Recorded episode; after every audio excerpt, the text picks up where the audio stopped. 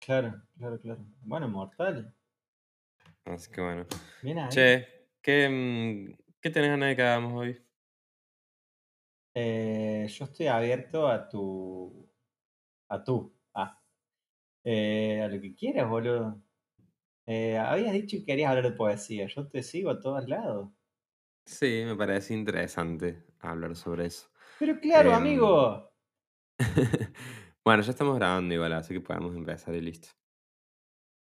Hoy va a hablar el Mediterráneo, entonces. Estamos grabando. Quiero que la audiencia lo sepa.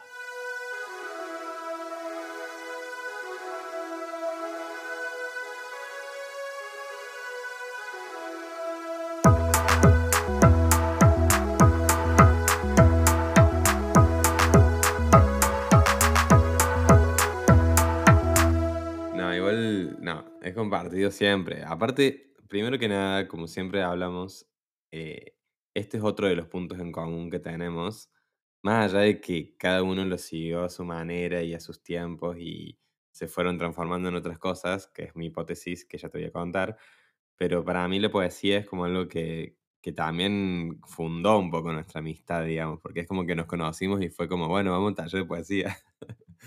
y ¿Vos te acordás la primera vez que viniste y me hablaste? No, boludo. ¿Por qué la gente se acuerda de esas cosas? Yo no No, puedo no, creer. no, Yo no no, me para, acuerdo para. nunca de esas cosas. Para mí los boludo, me, amigos como que están y están, y ya está, no, no, no hubo primera vez. y la gente se acuerda de esas cosas. Me, me estoy enterando ahora que soy el único No, boludo que se es que no sé acuerda. dónde habrá sido. ¿Dónde fue, culiado? O sea, mm, puede haber sido en el cole, en. No sé, esto es un escándalo, es un escándalo. Bueno, Esto sí. es, es- es durísimo. ¿Te gusta el drama, eh? ¿Te gusta? Eh, campamento quinto año mío, cuarto año tuyo. ¿En el Campamento fue la primera colegio. vez? ¿En diciembre? Campamento. Campamento de el colegio, quinto año mío, Sí, cuarto año tuyo. ¿Me sabéis? sí, sí. Los dos, en algún momento de los campamentos, evidentemente nos sentíamos en parte sapo de otro pozo, conviviendo con nuestros compañeros y con nuestros amigos durante tres días.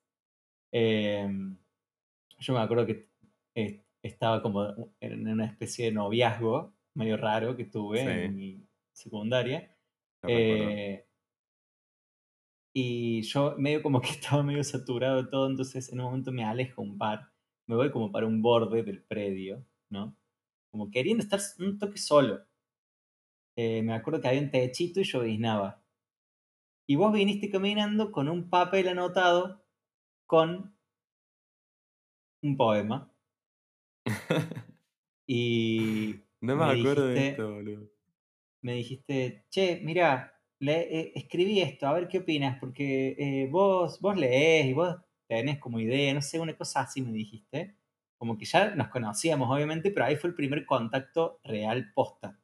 Claro, mira. Eh, obviamente por gente en común de nuestros años nos conocíamos. Claro, pero fue como la primera vez que estábamos solos, haciendo algo. juntos, Claro, solos. claro. Y vos caíste con un escrito, mostrármelo y lo leímos. Y yo en esa época también flasheaba escribir, ¿no? Eh, plena pubertad, adolescencia de los dos. Y no me acuerdo, obviamente, qué, qué decía el poema, ni de qué hablaba, ni nada. Pero me acuerdo que fue un flash muy loco porque yo dije, mirá, hay otro chabón que, que, que hace, que, que mata el tiempo igual que como lo mato yo, a veces. Entonces fue así como loco esa, esa, esa cuestión de, de que me caiga la ficha de que había alguien más muy cerca, digamos, en el cole, eh, en todos los recreos, que curtía la misma onda, ¿me entendés? Como que iba a andar escribiendo cosas. Y eso para mí en su momento fue muy loco. Me acuerdo que después, durante los otros, los otros eh, días del campamento, estuvimos mucho más en contacto, nos íbamos cruzando y vos me seguías mostrando cosas que escribías y yo de pedo había llevado un cuadernito donde tenía cosas escritas y te mostré también cosas escritas mías. Y ahí arrancó lo que hoy por hoy podemos denominar esta amistad. qué bueno, qué lindo. Bueno, por eso es así, es como un elemento fundante. Aparte, mira, mientras me vas contando, me acuerdo, me voy acordando que vos también intentaste escribir un libro. No sé si lo terminaste al final, pero estabas en eso también. Entonces no me tires la bocha a mí como si yo fuese la persona que escribe, porque pero, vos le pusiste repilas a eso, boludo. Yo nunca hice algo así. Ahora lo, lo estoy haciendo, pero cada vez que lo intento hacer me arrepiento. Pero no era, no era un libro de poesía. Bueno, pero era escribir. Era una, un intento de novela, obviamente súper fallida, que quedó, no sé si la tengo guardada en algún lado, Y si no, lo tengo yo. y capaz que vos Eh, la tenés. sí, la Sí. por ahí. Em, bueno, pero mortales intento también. ¿La harías de vuelta? ¿La continuarías en algún momento de la vida? Me encantaría. Pasa que yo me fui trabando mucho por el hecho de que me empecé a dar cuenta, en mi crisis también eh, universitaria, cuando dejo la Sí, universidad, en realidad yo también uno de, lo- de los grandes motivos por los cuales dejo de escribir eh, la novela en particular y dejo de estudiar, que fue más o menos la misma época, era porque yo me- también me daba cuenta que tenía muchos impedimentos técnicos a la hora de querer plasmar de una forma correcta lo que se me venía a la cabeza. O sea, yo leí un montón de libros estudiando filosofía eh, y tenía un montón de ideas quizás eh, y no podía plasmarlas de una forma correcta, o sea, no sabía escribir. Entonces, la novela, inclusive, eh, está llena de, eh, me acuerdo, de, de cosas cortas y de cosas sin concluir y de un montón de puertas abiertas porque me daba cuenta que me trababa por una cuestión técnica, pura y exclusivamente técnica. sí. Entonces, por eso es que yo dejo de escribir, dejo los talleres, dejo... me frustré, pero así en general, con todo, con lo académico también. Eh, porque que te pidan un trabajo práctico sobre un libro de Heidegger que capaz no tenías ganas de leer, o sea, y trabarte técnicamente es una frustración doble, porque no tenés Sí. ganas de escribir sobre eso y al mismo tiempo estás trabado. O sea, Sí, como que eh, no hay salida en ese fácil. sentido, Tenés que no, no, no, no. Y, y, y eso dura hasta hoy, o sea, hasta el día de hoy. Yo si me siento a intentar escribir algo, me va a costar muchísimo. La novela creo que había llegado a tener 100 páginas eh, y, y eran, eran puras ideas sin mucho... y eh, no tenían mucha conexión entre sí por, por falencias técnicas, nada más. Y, y ese también es un tema re loco para pensar, porque eh, uno en cuanto a lo creativo puede estar reactivo y podés estar nutriéndote de un montón de cosas para seguir siendo creativo, eh, pero si la herramienta no te ayuda y si no sos bueno en la herramienta, ahí, ahí hay un tema también. ¿Me Es que yo? sí, para- yo lo pienso más como, lo vengo como trabajando más, creo, o aprendiendo más en este último tiempo, no solamente con la poesía, sino con un montón de cosas, de aspectos de- del trabajo, de la facu, de lo que sea, em, que me voy dando cuenta que lo técnico y lo creativo no son cosas tan separadas, sino que no solamente que son cosas que se relacionan constantemente y simultáneamente, sino que está buenísimo que se crucen como muy profundamente ambas, la técnica con la creatividad, porque se nutren mucho y salen cosas muy buenas de esa combinación, digamos, como que no vale la pena estar todo el tiempo estudiando técnica y técnica y técnica sin producir o sin poner a prueba esas, esos conceptos, esas herramientas, esas cosas, pero tampoco vale de nada como producir un montonazo, montonazo, montonazo y nunca ponerte a como a corregir y a, y, y a- o a ver de qué manera vos mismo podés ir cambiando en tu producción de tal manera de ir mejorándola, de que cada vez tenga más calidad, digamos, porque uno puede, pero yo por ejemplo poesía, por ahí tengo un- una relación un poco más visceral con lo que escribo, entonces yo la mayoría de las veces escribo y lo publico, así de una. Muy pocas veces dejo que un poema se quede un rato ahí en el blog de notas como para para procesarlo un poquito más o porque siento que todavía no es el momento de, de que salga la luz. Pero hay muchos que es como que lo escribo en un momento y lo publico y digo, ya está, que vaya así. Pasa que después me doy cuenta que con los años y con los meses que van pasando, digamos, voy mejorando un poco la técnica también en ese proceso de publicar. Pero obviamente sería mucho mejor si yo me tomase más el tiempo de leer mucho más, de, de buscar, de experimentar mucho más. Yo creo que tiene que, que ver también con una práctica diaria, ponerle por ahí.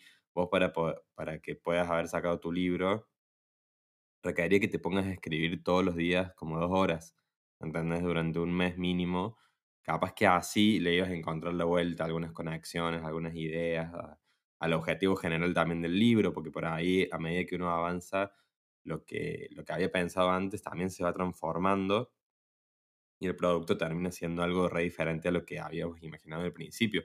Pero es como un trabajo así bastante arduo, hay que bancársela, digamos, hay que tener tiempo, hay que tener plata. Un cuarto propio, decía Virginia Woolf. hay que tener un cuarto propio, una renta propia para que, para que alguien se dedique a escribir, digamos, no es, no es tan sencillo.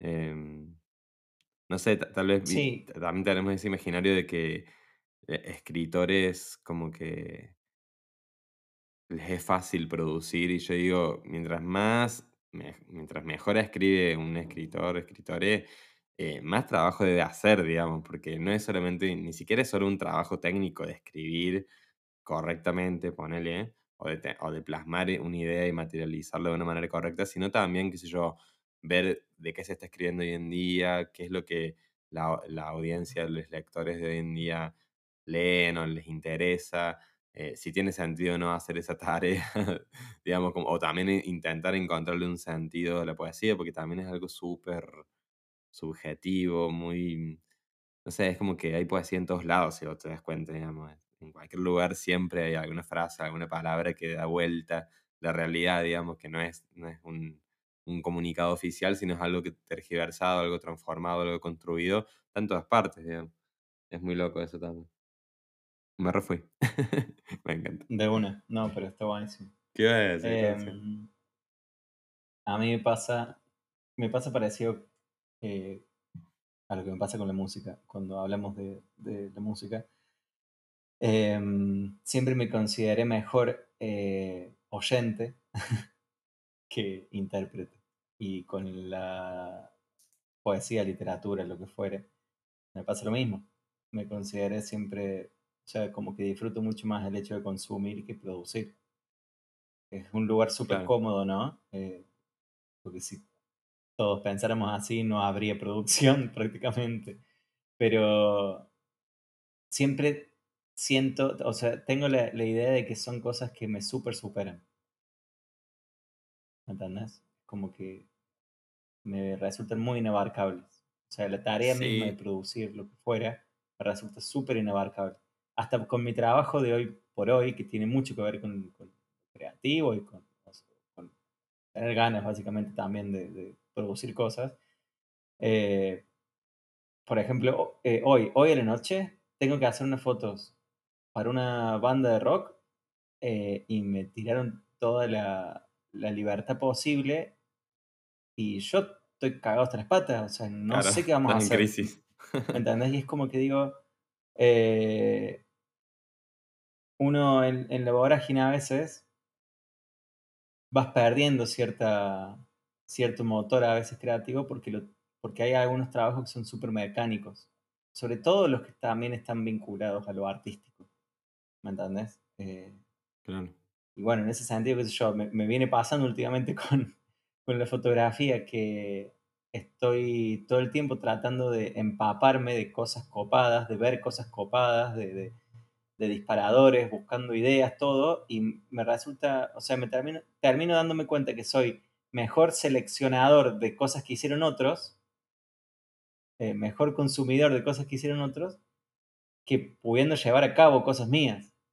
Eh, y bueno, no sé, me estoy yendo mucho por las ramas, pero digo... No, pero está bueno ese planteo, pero, a ver, yo me pongo más eh, propositivo, digamos, y, y, y, para pensar este tipo de situaciones, como que se me vienen varias cosas. Primero, que esto de la curaduría, curatoría, o lo que sea, como se diga, em, es algo que cada vez más se está viendo, digamos, de que el arte no es solamente la creación de ideas nuevas, originales, sino también que arte también es una forma de distribuir las cosas en general. Entonces, en esa misma selección, en ese mismo collage que vos haces de la realidad, en esa misma, incluso en la fotografía, ponele, cuando vos elegís el plano, cuando elegís qué elementos van a estar al frente, atrás, o, si se van a ver ciertos elementos o no, digamos, hay algo artístico ahí de la producción, digamos, no es solamente algo que vos haces con la producción, sino que vos estás generando sentidos desde cómo vos observas la realidad. La poesía es un poco lo mismo, digamos, yo creo que la, la otra pata también es esto de que la creatividad eh, es una habilidad, es una capacidad que hay que elaborarla, pero que tampoco hace falta que con tu creatividad vos hagas la obra maestra extrema del mundo y cambies la sociedad, digamos. Eh, con solamente el, hecho de cultivarla eh, en lo que haces, como haces, digamos, ya es suficiente, me parece, como para poder aprovechar esa, esa parte del cerebro el capitalismo un poco atrofia a propósito, digamos. Em, no, y al contrario, me parece mucho más productivo también como cultivar la creatividad porque te da más herramientas a la hora de enfrentar eh, situaciones como la que tenés vos hoy a la noche, digamos. Em, mm. Pero me parece que eso, digamos, no hace falta como crear cosas nuevas, originales y hacer una gran cosa para ser creativo. A mí con la poesía me pasa un poco eso, que es como que es un lugar que yo uso para muchas veces por un lado, como tramitar cosas de la realidad que realmente se me escapan y que no puedo manifestar sino a través de una poesía, es decir, a través de palabras que dicen otras cosas. No, no me sale, digamos, eh, a, a veces algunas situaciones de la vida que pueden ser muy simples o muy complejas o profundas, me sale de decirlas en forma de poesía, digamos, o me sale como tramitarlas y pensarlas desde, la, desde esa reselección de las palabras, desde esa nueva distribución de las cosas que le voy dando para ver si, si de ahí emerge algún otro sentido o algo que me ayude como a, a, tramitar esa cuestión, digo. Y también a veces escribo por diversión, por, por, por jugar, ¿entendés? Como, como capaz que vos estás editando alguna foto y se te va de la mano la saturación, no sé, y queda mortal un efecto, digamos. Eh, cosas así, digamos, que vas como jugando y probando y ahí vas alimentando como la cuestión creativa y vas generando cosas. Después, si te gustan o no, bueno, haces la selección y si lo querés publicar es otra cosa más. Por ahí, eh, yo, yo, a mí me pasa o siento, por lo menos por cómo voy ahora en mi vida, digamos, que para la parte de la publicación y la difusión de las cosas, eh, es un trabajo extra mucho más grande que el solo ser creativo. Entonces, digamos, eh, implica mucho más esfuerzo y por lo tanto no todo el mundo puede acceder a eso, digamos a una buena publicidad, a una buena difusión, a, acceder como al, salón de la fama. Pero eso no implica que uno no pueda ser creativo y seguir laburando la creatividad cuanto más pueda. Em, qué sé yo. Digo, por ahí también pensamos mucho esto de que el artista no es artista si no muestra las cosas que hace. Y para mí no hace falta ni siquiera mostrar, digamos, o esa cosa, viste, que a mí me decían mucho los profes en el conservatorio, que es, me decían, ¿cómo no vas a ir a la audición? Sería como si un pintor no mostrara los cuadros que pinta y los guarda en el sótano. Yo digo, no está tan malo que alguien guarde sus obras, pero no como guardarlas del resto, sino como decir, bueno, es que pinta y las deja ahí, digamos, y no, no hace falta mostrarlas, digamos.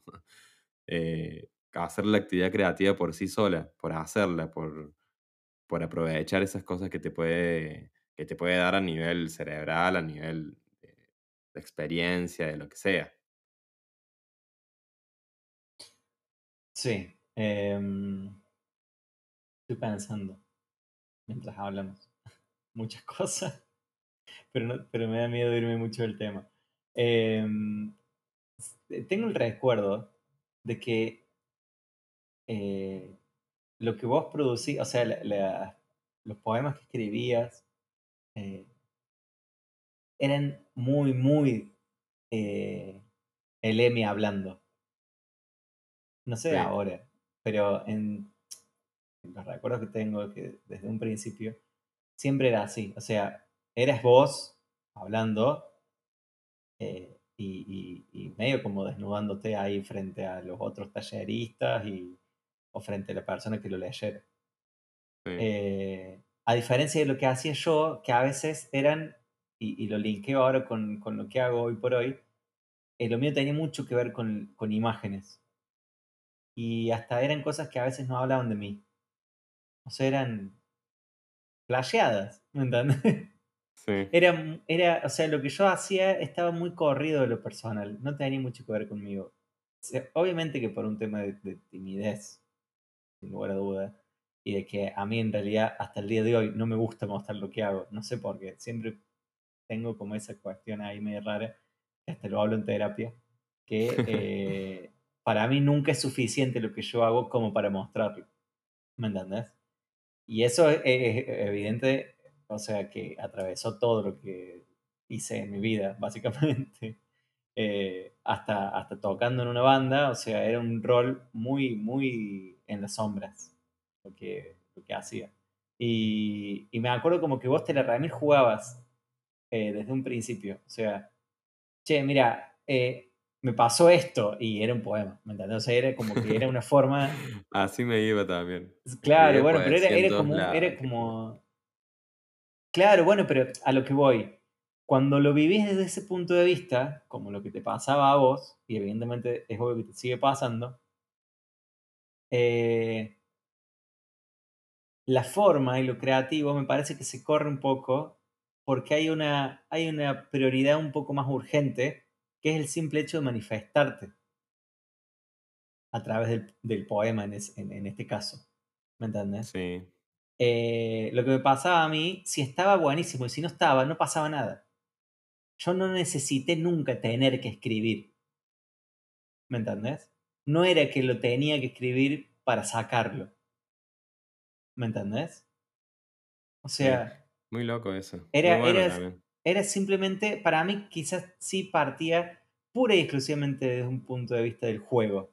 Lo que vos ahora me decís que por momentos escribís para, para jugar y por momentos escribís para vomitar algo que pasó, eh, bueno, es, otro, es, otra discusión, o sea, y para mí es mucho más noble la tarea, ¿me entendés? O sea, es como, che, es tu vía de comunicación, es la forma en la cual vos te puedes manifestar para decir cosas que quizás no las dirías si no fuera con esa herramienta, ¿me entendés? Eh, lo que siempre me pasó a mí eh, era desde otro punto de vista pura y exclusivamente quizás hasta más estético, nada más hasta cierto juego lingüístico o hasta cierta imagen que quería proyectar en palabras. Mm. ¿Me entendés? Eh, y nada, bueno, estoy pensando en eso mientras charlábamos, que, que bárbaro que sí, es algo que nos, obviamente que tuvo mucho que ver cuando nos empezamos a conocer, pero los dos desde un punto de vista súper diferente. Sí, obvio. Pero está bueno, igual yo quiero ponerle que son, que voy a decir como lo estético, son como las dos, son dos estéticas de ambas, digamos, y son dos formas de comunicarse ambas. Nada más que como que en sus diferentes grados o, haciendo más relevancia en algunas cosas. o sea, yo no creo que se, se, esté dejando de lado la forma y el contenido, sino que las dos cosas van juntas, digamos. Em, por ahí sí, yo siento que a mí siempre me, me pasó eso, que yo me desnudé mucho con la poesía y es algo que yo siempre mm, tengo ahí como una, no sé si un conflicto, como un drama ahí con eso, porque por un lado digo, eh, me hace muy vulnerable, por así decirlo, porque si vos entras a mi blog vas a ver un montón de cosas que cuento sobre mí, sobre mi vida, sobre cómo pienso algunas cosas, qué sé yo, como muy crudas, por lo general, que es lo que me dicen. Pero por otro lado, no veo, es como que no, mm, no encuentro otra forma, digamos, la verdad, porque yo tengo una convicción, como que es la que, una de las que más pruebo cuando hago arte, que es como que hay que interpelar al que está leyendo, digamos. Y, mm. y no me sale interpelar a mí, por lo menos, desde lo abstracto. Lo he hecho, sí, pero más como un juego que como que algo más eh, real, por así decirlo. Pero es como que yo siento que el tema de las emociones o el tema de eh, de mostrar crudas algunas cosas o algunas relaciones así como muy rápidas y muy violentas que, que, por ahí dejan así como cierto, uh, ¿qué onda esto? Eh, para mí es súper necesario porque es la forma en la que yo tengo de, de, interpelar a quien está leyendo de alguna manera, digamos. Em, por eso también a veces busco muchos huecos o muchas cosas confusas o contradicciones dentro del mismo poema, a mí me encantan hace meter una contradicción, decir algo al principio y después al último decirlo totalmente lo opuesto y con la misma convicción, me encanta, es una cosa que me fascina porque, nada, siento que de alguna manera hago, hago pensar a la persona está del otro lado y ahí, bueno, elegirá con cuál versión se queda, digamos, según lo que le pase, según lo que, cómo interprete lo que, lo que está leyendo, qué sé yo. Em, por ahí hay otras estéticas que son un poco más Creo que también depende mucho de, cómo se lee la poesía o en qué situaciones o en qué contextos, porque ponele, la, hace poco la Casa Cultural, Casa de la Poesía, ahí en Río Cuarto, que no me acuerdo el nombre ahora, puedes creer. Bueno, sí se lo aguante poesía, un festival ahí. Mm. Em, y fue, y llevaron una escritora, no sé si era de acá de Córdoba Capital o de no sé dónde, que leyó unos poemas muy así impactantes, muy interpelaron mucho desde lo político y desde lo sensorial también. La chabona es como que después hablaba sobre, ella decía, yo no tengo más esperanza en el mundo, este mundo ya, eh, ya cortó la, la conexión con lo divino y solamente nos queda la muerte y, calentamiento global y qué sé yo. Bueno, los la poesía era en ese tono, digamos, también como muy... eh, una, una, una, enfrentarse al abismo, digamos. Y bueno, y, y estaba leyendo un poema, creo que era hacia el 8M, se llama el poema, que es el 8 de marzo, y ella se largó a llorar mientras, o sea, no, lo empezó a leer y a medida que lo iba leyendo se iba como emocionando cada vez más y al último terminó llorando, pero lo terminó el poema hasta el punto final, pero bueno, terminó llorando. Y yo digo, wow, o sea, capaz que ese poema, o yo por lo menos tenía que conocer ese poema de esa manera, mientras la autora me lo leía llorando en la cara, digamos. Mm. Eh, y capaz que si lo leía en otro contexto, no sé, le iba a ver otras cosas, iba a pensar de otra manera. Digo, ahí, por ahí hay escritores que, que escriben más para alguien que está sentado al lado de la ventana tomando un café mientras llueve, como podría estar haciendo ahora, por ejemplo. Está lloviendo acá. Pero, pero hay otra poesía que es como que va más hacia otro lugar, digamos, eh, y quiere interpelar desde otro lugar. Creo que así, estos son dos tipos, me parece que hay un montón más que, que piensan otras formas, ¿viste? De, de relacionarse con las palabras y de, de cómo pensar quién lee o para qué hacer esto. No sé, me parece una, una de las prácticas o ciencias más inútiles de todas, la poesía, pero, pero es sorprendente cómo está en todos lados, en todos lados, hasta en los Eh, grafitis. sí. ¿Cómo se llamaba el, el grupo que pintaba paredes? Ah, Eh, acción poética. háblame de poesía y acción poética. Bueno, por lo Sí, menos sí. acá en Río Cuarto era bastante nefasto. Ey, yo fui fundador Sí, vos fuiste fundador y te, y te pegaste tremenda desilusión, me acuerdo. No, depende, depende. No, yo banco porque me- era una intervención pública en Río Cuarto, o sea, hay que bancarse. Nah, sí, sí, no, ni hablar, ni hablar. sí, por ahí la, la imagen de poesía que se tiene en ciertos lugares, qué sé yo, no sé, está la poesía romántica, la poesía más novelera. Yo metí varias frases de Lewis Carroll ahí en algunas paredes de la ciudad, que nada, Lewis me parece genial. eh, y no sé si algunas otras cosas.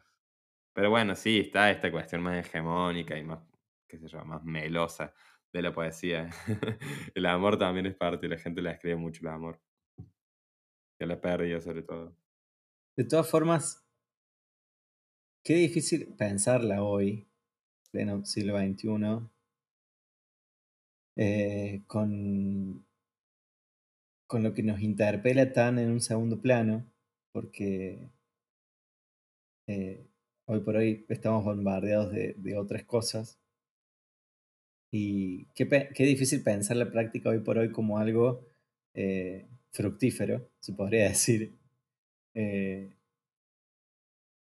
no sé, con, con, con producciones artísticas eh, más inmediatas, se podría decir, más eh, entendibles en, una- en, una- en un primer vistazo y chau, ¿me entendés? Es como que ya de por sí es difícil que alguien se compre un libro para leer una novela. Imagínate quién se compraría un libro para leer poemas. ¿Me entendés? Sí, Yo lo siento cada vez más lejano y ni hablar que para las nuevas generaciones. eh, lo siento re lejos, súper lejos. O sea, es, una, es algo que no pudo, me parece, ayornarse mucho. Quizás estoy hablando del desconocimiento, es muy probable. Pero, no sé, me parece que en ese sentido lo visual ganó esa carrera. eh, y quizás sí tenés más opciones para elegir y tenés más eh, producciones como para, bueno, eh, nada, pasar el rato o que te dejen algo. O sea, puedes ver películas buenas, películas malas. Puedes ver una serie buena o una serie mala. Eh, puedes escuchar buena música o música, bueno, no quiero, no quiero hablar de la mala música porque no existe la mala música, pero digo, música para pasar el rato, no sé, para decirlo de una forma elegante. Eh, y la poesía es como que me parece que en ese sentido se quedó muy atrás, no pudo ayornarse mucho a estos tiempos, o sea, la práctica en sí, a lo que, a, lo que, o sea, lo que implica sentarse a leer un poema, me parece que lamentablemente hoy por hoy me cuesta me cuesta imaginarme a nada, un laburante de ocho horas de lunes a sábados dedicándose algún rato del domingo eh, para desconectarse y leer un poema. No sé, planteo la pregunta aquí en esta charla porque si bien lo, podemos super pensar nosotros, que quizás hemos hasta tenido el intento de escribir, obviamente, eh, me cuesta imaginarlo hoy para, para el día a día de la gente que consume cultura, sea cual, sea cual fuera. Sí. No, yo, qué sé yo, me parece que pasa como todo. Eh, obviamente que las prácticas van cambiando y que ya, no sé, no resulta tan atractivo esta imagen tan pacífica de leer. Creo que también es una apuesta, porque vivimos en un ritmo tan desenfrenado que parar un ratito un domingo leerte un poema, la verdad que es como una revolución. y, y mm. seguramente de ahí pueden salir cosas muy copadas. Pero también creo, ponerle yo, mm, hay algunas comunidades de Instagram que se dedican a la poesía, eh, que, de mm. gente que sigue escribiendo. El tema es que obviamente que el formato va cambiando un montón.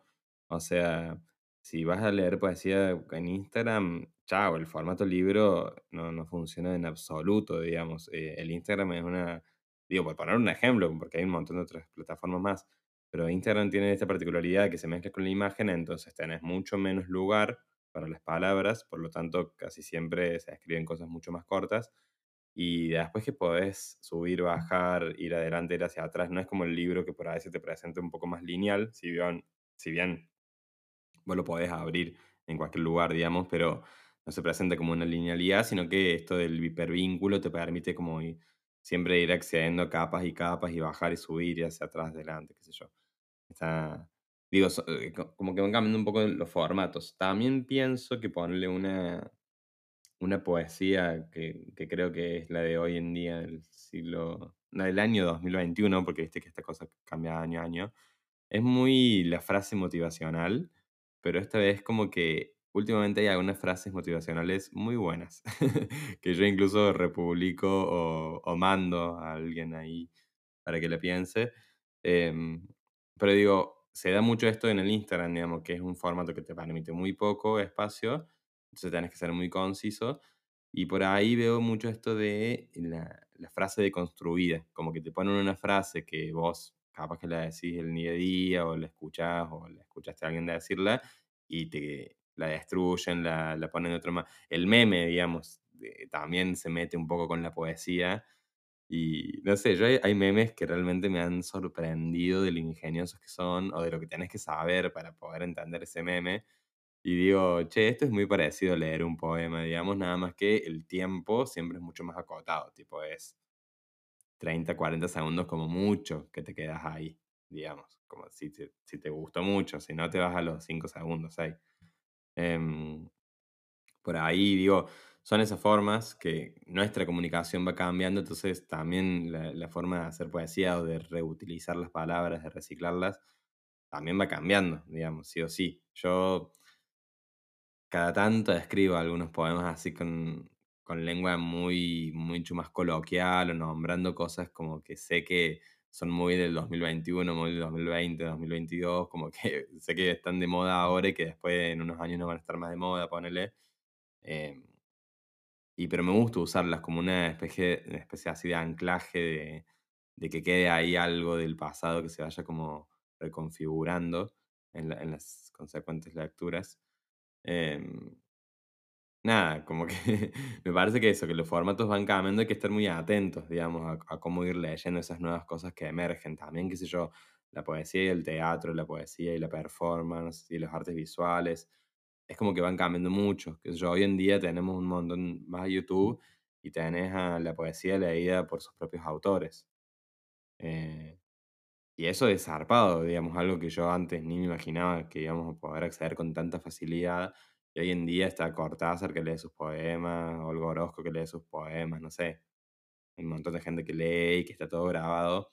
Y también es otra forma de, de percibir poesía, ya no es leyéndola en un libro, sino escuchándola.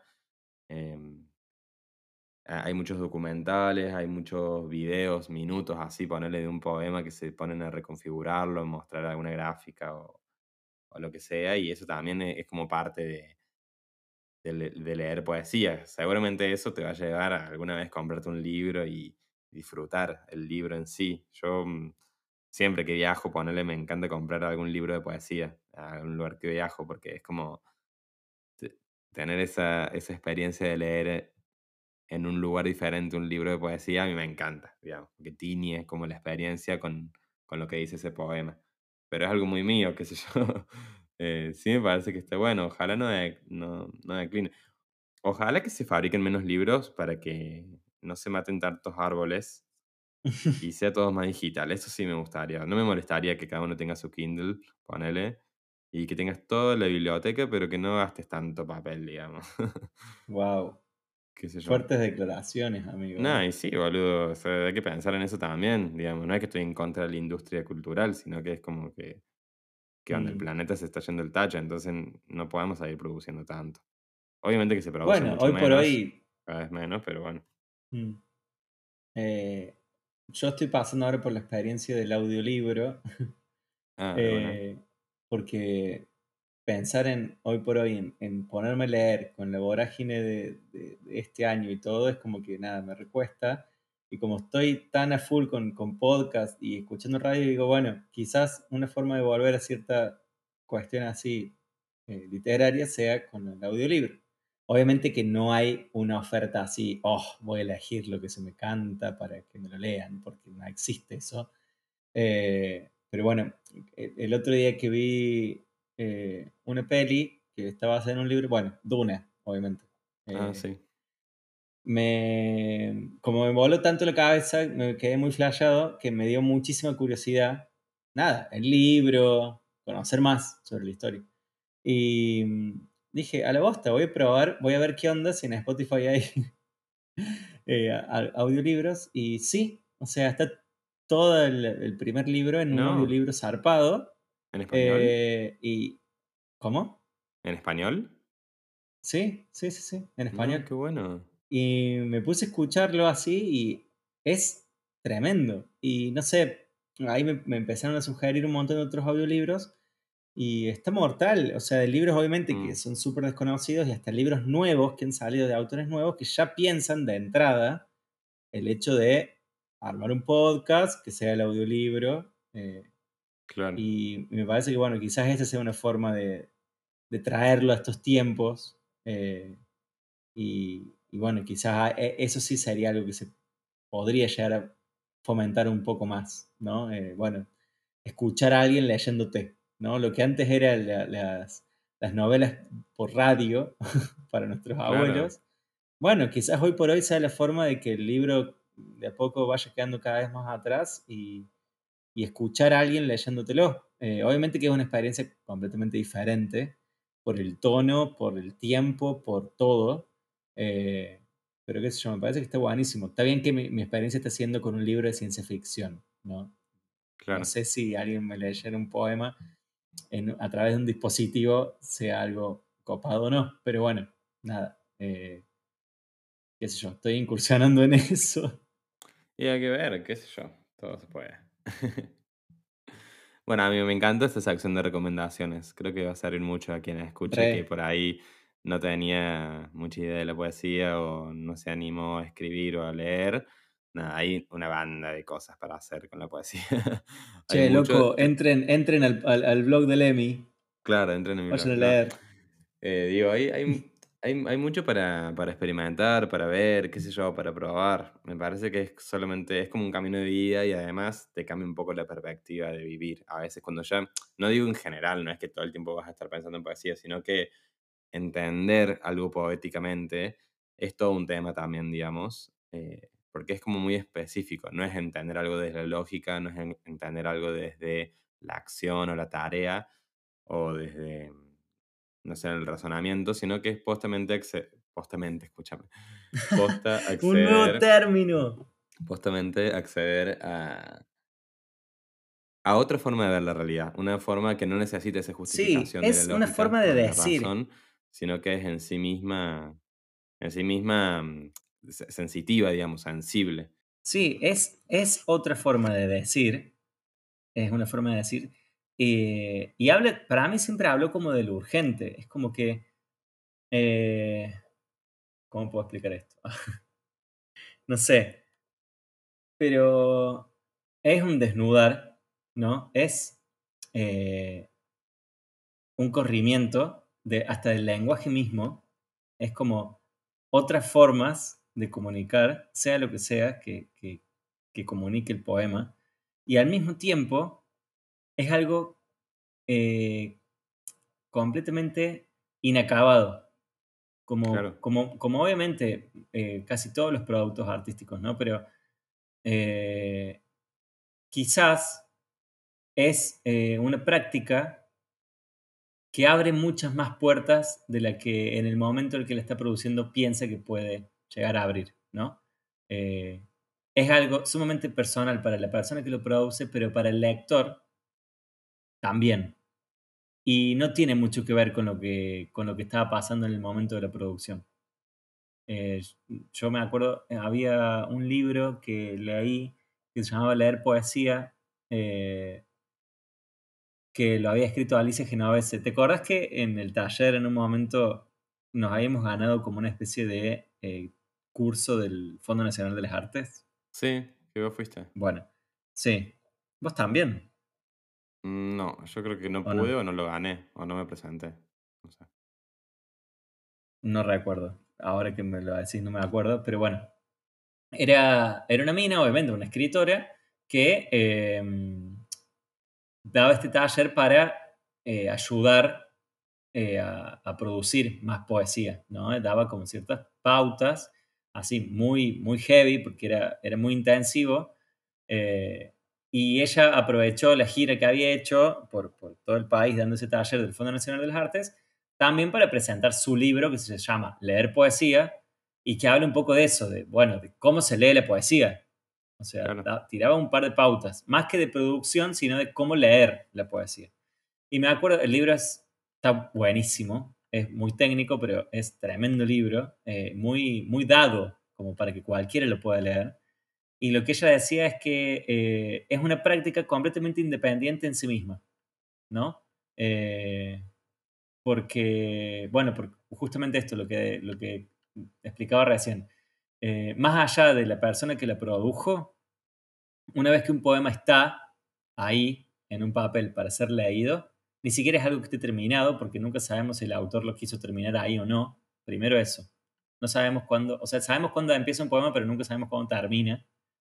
Eh, y, hablaba de que las interpretaciones obviamente están completamente corridas de lo que podría haber llegado a, querer decir el que la produjo a la poesía.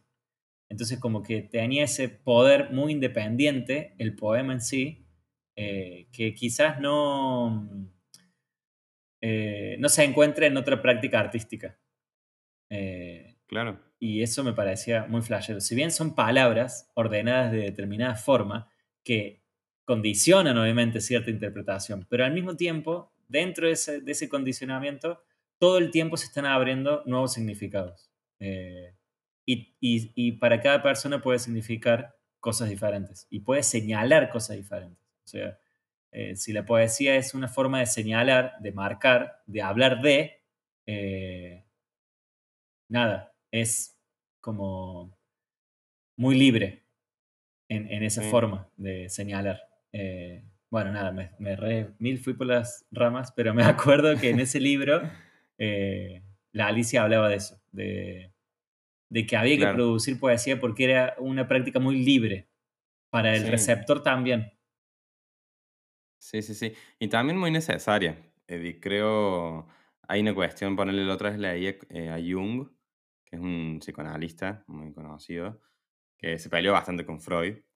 Em, el, el chabón habla sobre el, el poeta y la obra como de cosas separadas. Dice, una cosa es la psiquis del poeta, que podemos analizar, le puede tener enfermedades psíquicas o lo que sea, y otra cosa es la psiquis del poema en sí, digamos, que cómo el poema se configura de tal manera que genera como, un, como si fuese un aparato psíquico diferente al del poeta, que ya no es del poeta, sino que es del mundo. Y, Ujú. y él como que utiliza la obra como medio entre el inconsciente personal y el inconsciente colectivo. Porque dice, en un poema, uno, no tiene sentido que uno rastree la psiquis del poeta. Para ver la psiquis del poeta, analicemos al poeta, cómo era en su vida, si tenía tales hábitos y no sé, lo que sea, digamos. Pero no, no podemos analizar al poeta a través del poema, sino que eh, a través del poema lo que podemos analizar es la época, es decir, lo- el contexto de la obra, de qué se habla, cómo se habla, para qué se habla de eso, con quiénes, a quiénes interpela, digamos. Entonces, eso es lo, lo valioso, digamos, de- del arte en sí, digamos, que es como que a través del arte podemos entendernos, pero como sociedad, no solamente como una cuestión así de, de tramitar los mambos, sino de, de tramitar los mambos más colectivamente, digamos, una forma de eso, como de tramitar los mambos entre dos como mínimo, digamos. Eh, está bueno pensarlo así, como cosas Mal, separadas sobre todo. es cierto. Bueno, mira, es obvio que la Alicia seguramente lo ha tomado de ahí. Y no sé, capaz. Y sí, seguramente, seguramente, obvio. Es muy bueno. Bueno, amiguito, estamos por hoy. Bueno, Me parece lean mortal. poesía. Ah, yo digo, lean Sí. poesía y hace como años que no agarro un poema. O sea, Y bueno, te queda entonces, te queda, te queda retomar algo. O ver cómo lo puedes hacer, capaz de otra manera, qué sé yo. mal, mal, posta, posta. Bueno, amiguito, estuvo mortal. Te mando un abrazo y después nos hablamos. Bueno, amigo, abrazo grande. Cuídate. Adiós. Chao, chao.